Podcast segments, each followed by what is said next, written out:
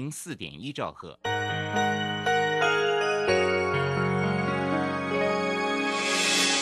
伤心的时候有我陪伴你，欢笑的时候与你同行，关心你的点点滴滴。掌声广播电台，及时收听丰富的生活资讯，点选重听精彩的节目内容。现在就下载手机 APP 正声广播网络收音机。手机带着听，时刻陪伴您。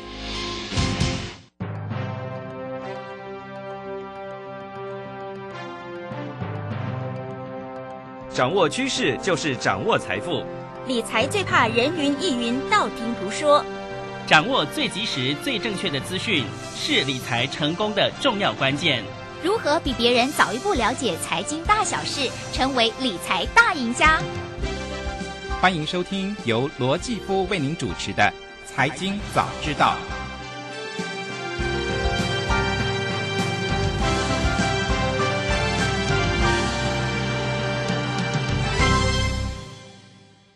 各位听众朋友，大家早安，欢迎来到《财经早知道》节目现场，我是主持人姐夫罗继夫。今天依然大家呢，哎，出门的时候呢，还是可以享受到。阳光啊，嗯，不过呢，我今天早上从这个家里出来的时候，居然还给我下雨哈。不过呢，这个常常是这样子啊，我这个住的地方啊，哎，一年到头呢，下雨的几率蛮高的啊，那。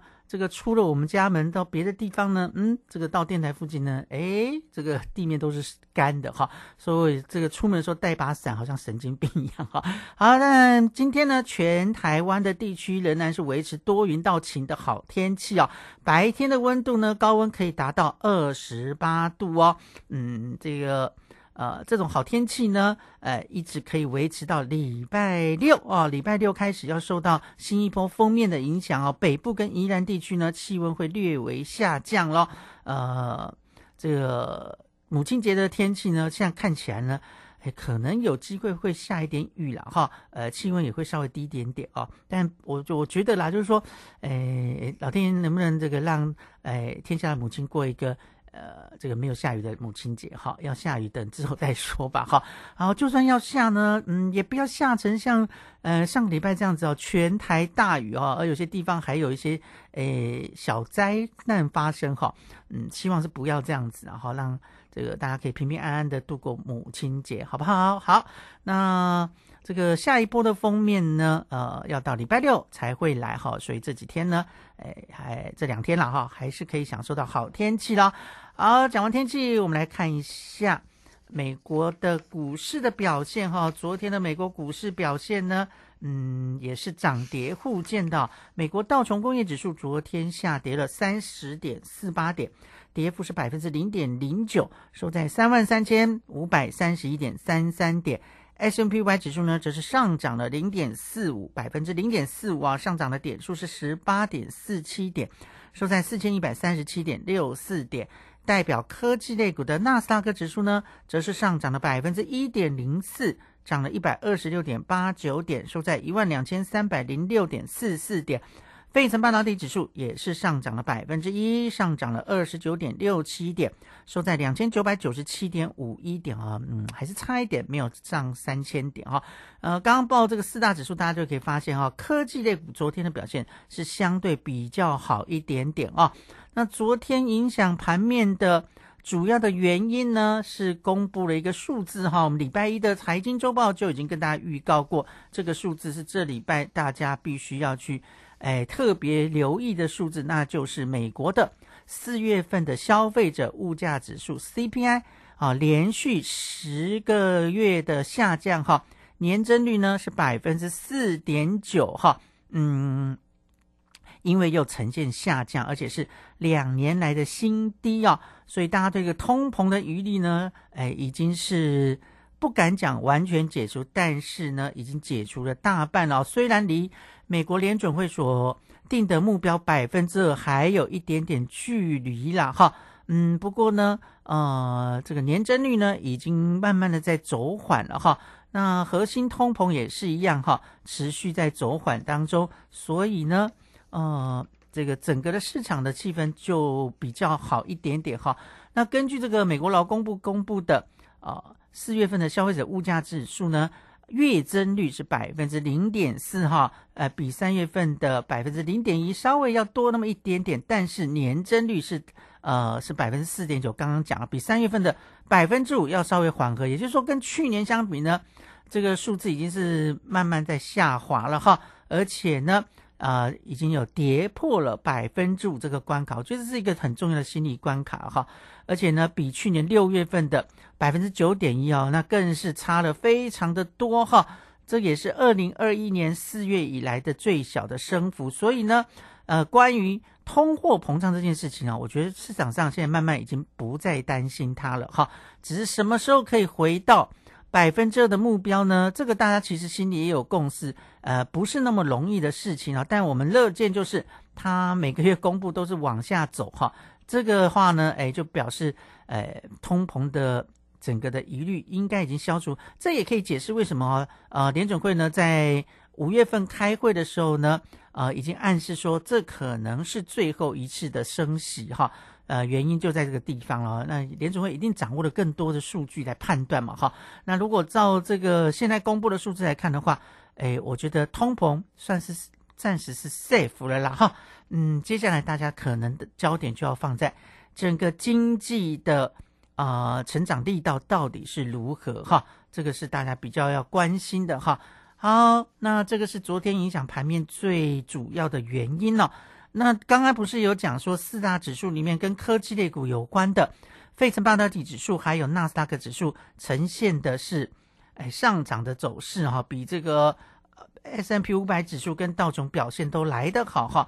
主要就是呢，哎受到一家公司的影响蛮重要的哈，那就是 Google 的母公司叫 Alphabet 哈。昨天他们的股市呃股票的价格呢是升了。超过百分之四哈，这个当然也就是带动了科技类股能够上扬的主要的原因喽。所以昨天这两个原因就是影响美国股市的最重要的关键哈。那至于在消息面的部分，大家还是很关注美国的呃这个债务上限的问题哈，到底能不能在六月一号之前解决呢哈？嗯，由于之前呢。呃，美国总统呢跟嗯参议院跟众议院的领袖会谈呢，哎，并没有达成任何的共识哈，哎，所以呢，现在这件事情还处于焦灼的状况。那他们要在礼拜五呢再度协商哈，当然没有到破局啦，但还要再协商就是了哈。好，那当然了，各方的警告都出来，包括。美国的财政部长耶伦之前也警告说，哦，如果这件事情不解决的话，哈，哎，影响有多大多大，哈。那现在呢，呃，这个美国的证交所，哈，证交委员会的主席叫，哎，盖瑞，哈，他也提出了警告说呢，投资人，哈，要慎防美债上限谈判不如预期，哦，这可能会促使金融市场的暴跌。并且造成长期重大的损失风险哈，我觉得大家都在打预防针了哈，呃，到底会不会最后破局呢？哎，我是压，应该不太可能，因为没有一方愿意承担这么大的政治责任，特别是他们也要选举了哈，所以一定就是压线了哈，到最后一刻、最后一个关头呢，哎，大家各方哦，一定就会摆出一份好啦，我勉为其难接受你们的。这个建议了哈，呃，我们就提高上限，但是可能会有一些附带条件出来哈，嗯，那到底什么是附带条件呢？呃，根据这个众议院的议长麦卡锡他的啊这个主张，就是你必须要承诺要减少啊政府的开支哈。那当然，拜登政府现在是不同意的，因为拜登政府上台时候推了很多基础建设的相关的。法案跟方案哦，那如果你要削减预算的话，势必会啊影响到这些基础建设。那同样的，这些呃公共建设如果受到影响的话呢，对于景气的呃拉伸作用就会受到了一些阻碍哈。这都是息息相关。那当然最重要的，如果债务问题不解决的话，冲击最大的当然就是美国的公债哈。呃，美国公债可能价格会暴跌，而且呢，呃，接下来呢，嗯，可能呢，哎，美国呢要筹措呃资金的时候呢，要举债的时候呢，它的成本也要变高了哈啊，那这个就不是大家所乐见的哈。金融市场，我觉得最担心的其实是这件事情了哈。呃，大家这个对于美国公务员有没有领到薪水这件事情，不是说不 care 了哈，但是呢，呃，还是比较关心自己的荷包会不会受到影响哈。这个是比较呃受到关注的议题了哈。好，那另外呢，就是还有一件事情哦，这件事情也不是第一次了哈，就是过去这几年呢，美国对于在呃他们当地上市的中国企业哈。呃，采取了非常严格的审计的措施，哈，哎，常常你就会看到有一些，呃，什么，呃，财报呢，呃，有问题的啦，或或者等等，很多这个中国企业哈，在美国上市是被盯上的哈。那现在呢，呃，这个美国的上市公司的会计监督管理委员会呢，在礼拜三的时候呢，哎，他们又说了哈，在美国上市的中国企业的审计当中呢。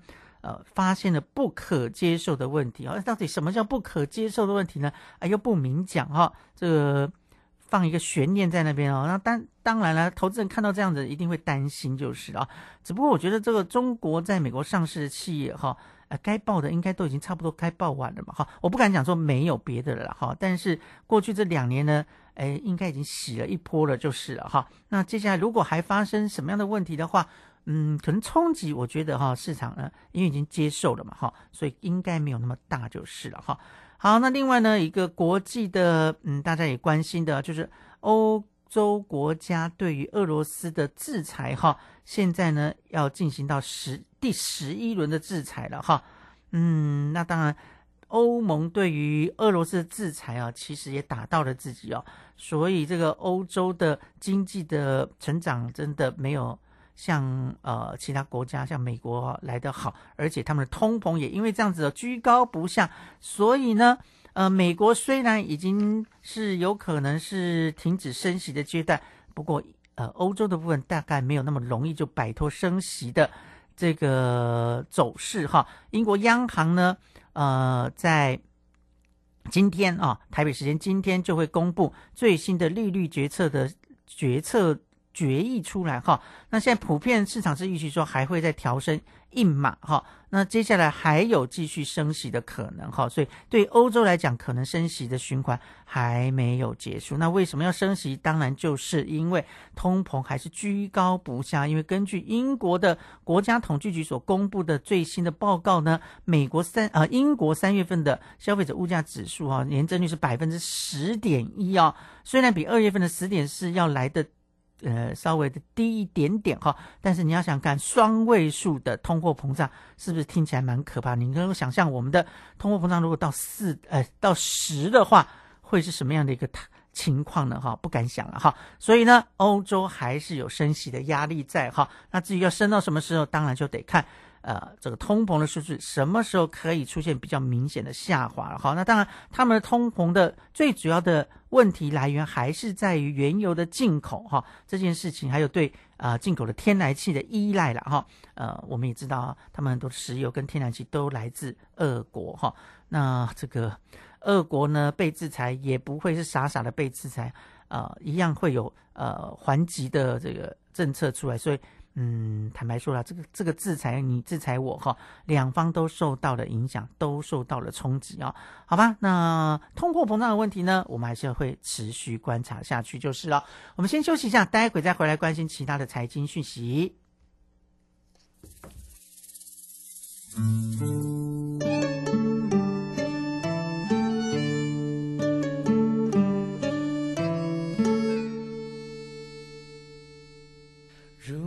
还会说话，如果风爱上沙，如果有些想念遗忘在某个长假，我会聆听浪花，让风吹过头发，任记忆里的爱情在时间潮汐里循环。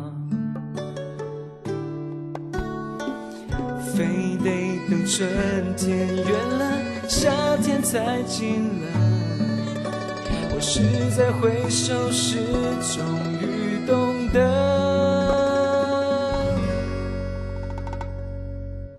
当阳光再次回到那飘着雨的过境之南，我会试着把。的故事，再接下去说完。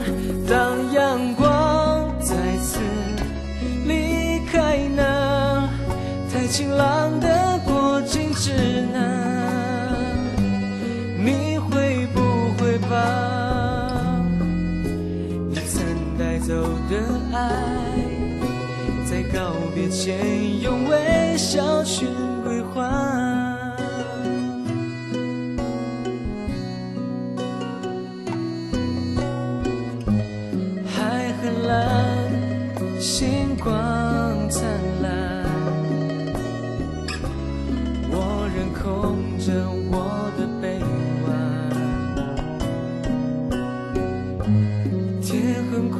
在我独自唱歌。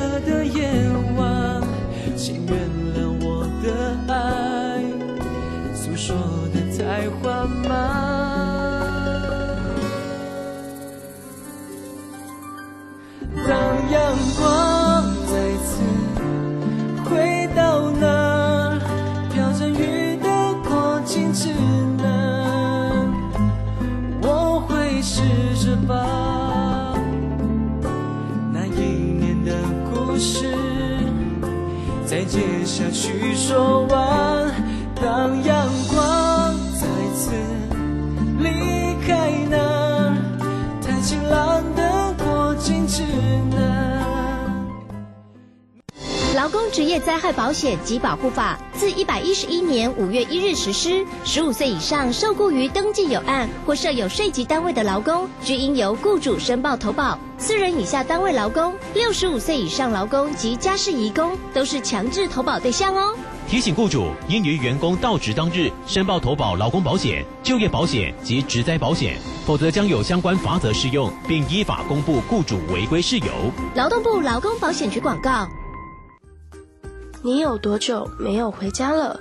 逾期停留或居留的外国朋友，移民署现正推动扩大自行到案专案，即日起到二零二三年六月三十日，自行到案者免收容、罚还新台币两千元，且不管是来台期间。详情请向移民署官网或拨打免付费咨询专线零八零零零二四八八一。以上为内政部移民署及劳动部广告。家庭教育法公布满二十周年喽！哇，我国在二零零三年制定了全球第一部家庭教育法。随着时代变迁，家庭教育的范畴也变得更多元。而不变的是，家庭教育中心对每个家庭无微不至的关怀。没错，欢迎大家到各地中心或拨四一二八一八五专线咨询家庭大小事哦。家庭教育中心联络资讯，请上家庭教育资源网查询。以上广告是由教育部提供。广播用听的不稀奇，用看的最接地气。正声广播公司打造全新影音平台，现在就上 YouTube 搜寻看正声，提供你在地的新闻报道、实用的健康资讯、多元的生活内容。耳朵听正声，眼睛看正声，记得按赞分享，还要打开小铃铛哦。在今天单元当中，持续跟大家分享。今天节目访问的那个医生是叫什么名字？刚刚不小心睡着，没有听到呢。错过节目别担心，现在只要用智慧型手机在 App Store 或 Google Play 搜寻正声广播网络收音机，下载 APP，让你随点随听，精彩无限 repeat。Hello，各位听众朋友，现场节目也很清楚，没有杂讯呢。那当然，手机有正声，让你幸福与日增哦。正声 FM 一零四点一，生活保健样样第一。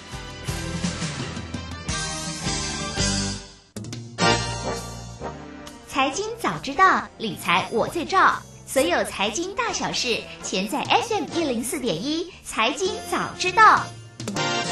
这里是正声台北调频台 FM 一零四点一，欢迎回到财经早知道节目现场，我是主持人姐夫罗继夫。哎，这边有一件事情呢，要跟我们听众朋友说一下哈，就是呢，在我们上个礼拜呢。礼拜四的前进黄金屋单元呢，我们有赠送《金周刊》给我们听众朋友，这是我们哎每个月我们听众的福利哈。呃，那因为呢，《金周刊》会帮我们寄送啊杂志给我们的听众朋友啊，所以我们也非常谢谢《金周刊》。但是呢，哎，好像有这个听众朋友反映说，哎，之前他们中中奖哈都没有收到《金周刊》，其实我都有跟这个《金周刊》做过确认哈。呃，只要有跟我们反映说没有收到的，我都请他们补寄。哎，他们也补寄了，可是很奇怪啊，就是有听众还是没有收到哈。那上个礼拜呢，呃，有位听众哈，哎，之前没有收到了，哎，这这次呢又中奖了，哎，还是非常恭喜你啊，这个手气非常好哈。呃，但嗯，为了预防你再次没有收到这个。收看哈，那是不是这一次呢？就麻烦你啊，移步到我们的啊电台来亲自领取啊。因为哎，我跟金周刊都蛮困扰，因为我们都确定过哈，哎，杂志是真的有寄哈，而且也有补寄，嗯，但是为什么还是没有收到呢？那我想呃，如果方便的话哈，呃，我们就请这位听众朋友住在桃园的听众朋友哈，我知道他哎可能有机会上台北，或者你有亲友上台北，也可以请他们来代理了哈。啊，我会把这个金周刊保留在我们的电台。只要你亲自来，或者是你要请朋友带领的话呢，先给我们一个电话哈，跟我们的呃同仁说一下哈。那到了电台之后呢，说你要领取这个《金周刊》哈，呃，到时候呢，嗯，这个我们的工作同仁就会把呃杂志送给你哦。呃，真的很不好意思啦哈，我们也不想哎这个造成我们听众朋友困扰，可是我们也还在查原因哦，因为真的确定都寄了啦哈，那会不会说呃这个？诶，我我是假设了，哈，会不会是真的有呃这个邻居误拿了呢，哈？或是怎么样的情况呢？嗯，是不是也请听众朋友稍微的帮忙查一下哈？那如果有查到原因的话，也跟我们说一下哈，以便我们之后的作业哈。那当然还是欢迎，呃，继续参加我们这个赠送杂志的活动啊。我们每个月的第一个礼拜四，原则上了哈。那如果有特别原因会呃跟动，要不然的话呢，每个月第一个礼拜四就是我们跟金周刊合作的时间哦。当我们每一次都会按惯例呢送出三本这个杂志给我们听众朋友哈。啊，有时候我会用。扣印的方式赠送啊，有时候呢，我会用这个网络的方式哦，呃，这个用呃网络留言的方式呢，来让我们听众朋友呢有机会拿到金周刊。因为也有听众朋友跟我讲说，哦，就是没有办法打电话，或者是啊，我常常打电话就是嗯，这个打的比较慢就没有了哈。啊，我们就要照顾到这些听众朋友哈，所以机会都是公平的啦。希望呢，嗯，大家呢能够。呃，来踊跃参加我们的活动啊！真正的好康不是只有，哎，姐夫会给哈，那我们其他节目哈，呃，也会给很多好康给我们听众朋友，所以一定要锁定我们的频道，收听我们正声的节目咯。好，回来关心财经讯息哈，我们刚报了美国股市昨天的呃走势哈，接下来我们看一下其他的金融市场的表现哈。我们先来看一下，呃，这个，哎，先看什么呢？先看这个油价好了哈，啊，油价呢，呃，在六月份交割的西德州原油期货价格，昨天是下跌了百分之一点六，跌了一点一五美元，收在每桶七十二点五六美元。七月份交割的北海布兰特原油期货价格。下跌了百分之一点三，跌了一点零三美元，收在每桶七十六点四一美元哈。那因为呢，呃，昨天的这个有数字显示呢，在上一周美国的原油的库存哈是四周以来首次看到增加了哈。那库存增加就表示需求降低嘛哈，所以当然也就造成了呃油价的压力就是了哈。啊，那另外呢，在美元指数的部分哈，美元指数昨天呢，嗯，是下跌了百分之零点一五，来到一百零一点四四哈。呃，这个美元指数大概现在就是在一百到一百零二之间哦，狭幅的啊这个盘旋哈。嗯，我记得讲过哈，呃，美元呢可能要到下一次。或者说之前大家预测可能要升息，呃，或降息啊，应该就是说下次有可能会降息的时候，才会出现比较明显的贬值的走势了哈，要不然最近可能都是狭幅的呃震荡哈，除非有什么特别的呃原因啊，要不然的话呢，这个走势大概会会维持一段时间嘛，因为美国应该不太可能。短时间就去降息哈。呃，美国联总会的说法是说，呃，今年内不可能了哈，但诶，没有什么不可能哈。我我觉得就是趋势上面现在目前看起来没有那么快了哈。但如果市场有什么样的风吹草动，有什么特别的变化的时候，诶，它还是有可能会有诶其他的变化出现的。所以呢，这个部分呢也要特别去注意一下就是了哈。好，那另外呢，来。这个讲到投资啊，呃，在节目中啊已经讨论过非常多有关于电动车的啊投资相关的讯息跟投资的策略以及相关的产品了哈。那讲到电动车呢，现在变成是各个国家呢都在努力推动的一个很重要的。呃，产业跟政策哈，我们之前说过啦。现在呢，全球两大的电动车市场，一个是在中国，一个就在美国。那当然，欧洲也在急起直追当中啊。好，那其他的国家呢，当然也不能够失去这个商机啊。呃，像我们的邻国韩国呢，对于这一块大饼哈，看起来也在抢食。呃，势在必得哈，嗯，所以呢，南韩政府修改了税法，要提高投资电动车生产设施的税务的优惠哈，那允许企业最多可以，哎，得到百分之三十五的税收减免哈，哇，百分之三十五哎哈，哎，南韩政府还蛮阿萨利的哈，那为什么要这个给予税务的优惠？当然就是要提高相关的产业的竞争力了哈，嗯。那根据这个韩国媒体的报道了哈，是他们的财政部呢，呃，九号公布了修订后的税法的法规哈。那与未来交通工具有关的五项科技跟三项设施呢，就可以纳入国家的战略科技的产业名单哈，可以获得政府的支持啊。比如说像呃电动车的电力系统以及充电系统了哈，嗯。在电动车呃这个领域里面哈，有一句话哈，有人说得电池者得天下哈啊，所以呢，关于电动车的电力的来源的相关的设备呢，看起来应该会是下一个呃非常夯的一个产业哈，所以你看，嗯，各国的呃政策哈，都希望能够让自己相关的产业哈有比较好的竞争力了哈。好吧，嗯，当然，为什么要讲这个消息呢？诶，也是希望，啊，台湾这方面呢，也能够哈做得更积极点。哎，我不是说我们的政府没有做事哦，不要误会我的意思哈。诶，因为之前这个在节目中呢，诶，有说到一些事情哈，那可能有。呃，听众朋友误会了姐夫的说法，哎，我必须要说了哈，这有时候呢，讲话讲太快，或者说节目的时间的问题啊，有嗯，一个论述可能没有办法好好的论述，所以可能会让大家产生一些误解。呃，但是呢，呃，坦白说，呃，你只要长期听我的节目的话，应该都知道姐夫的想法哈。那我今天把这个新闻讲出来，哎，主要还是希望说，嗯，我们能够也在这方面哈，电动车产业，其实我们现在电动车产业的。不，呃，相关的公司企业已经非常多了哈，而且也蛮积极的在呃扩充市场哈。那如果可以呃用政府的力量再给一些呃优惠或者是什么样的一个政策的支持啊，来增加竞争力的话，我相信哈，台湾的相关产业一定会发挥像过去我们不管是在呃做这个呃电脑也好，或者在做手机也好哈，诶。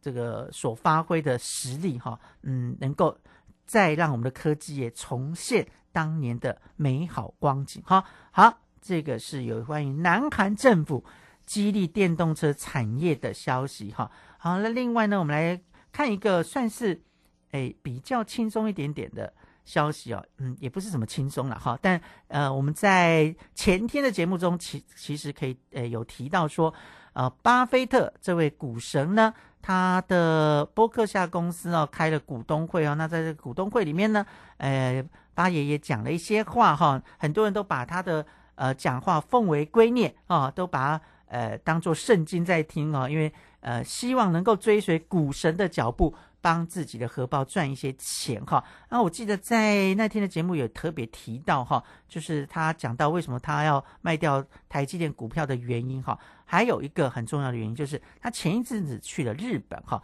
那在这个股东会里面也有讲说，呃，他呢在日本的投资呢还会再继续哈，所以呢，很多人都在想说，哎，既然巴菲特巴爷爷都到日本投资了哈，那到底日本的投资是不是真的时候到了呢？哈，那关于这个巴菲特在日本投资的，哎，成绩又是如何呢？来来来，哈，我们来看一下，呃，股神巴菲特巴爷爷呢，他所加持的日本的五大商社哈，在呃今年呃三月的呃。会计年度，因为呃，日本的会计年度是算到呃三月底为止，四月是新的开始哦。那截至到今年三月的呃会计年度里面呢，他所投资的这五大商社呢，总计呢净利达到四点二兆日元，也就是三百一十一亿美金哈。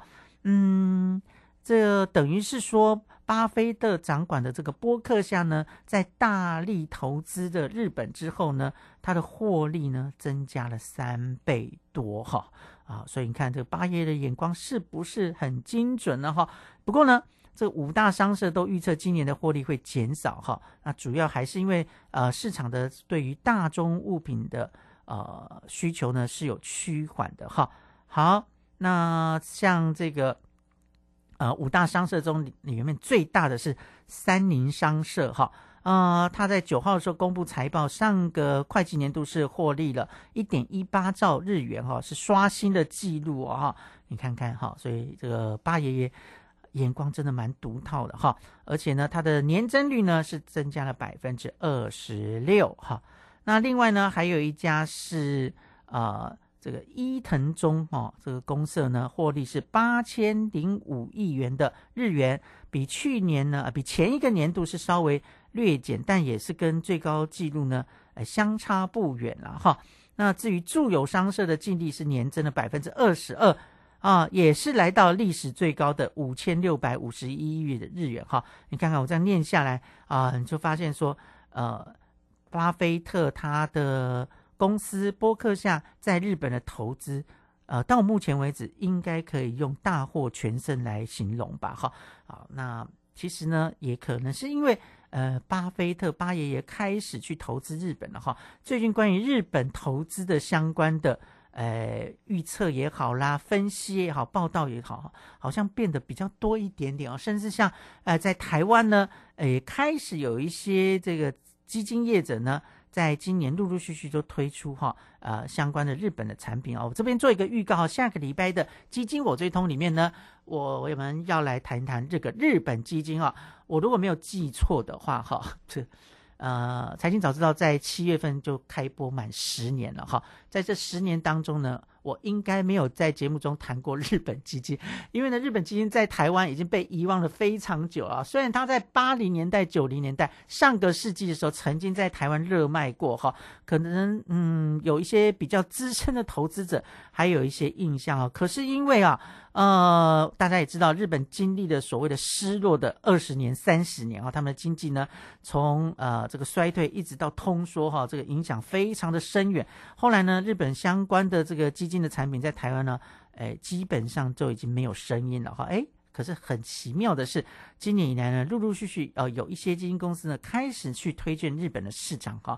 哎，不知道是不是跟八爷爷有关，或者是他们的眼光也蛮独到哈。那。既然大家开始关心日本哈，所以呢，下个礼拜一的基金我追踪单元，我们就来聊聊日本基金喽。好，我们先休息一下，待会再回到节目现场。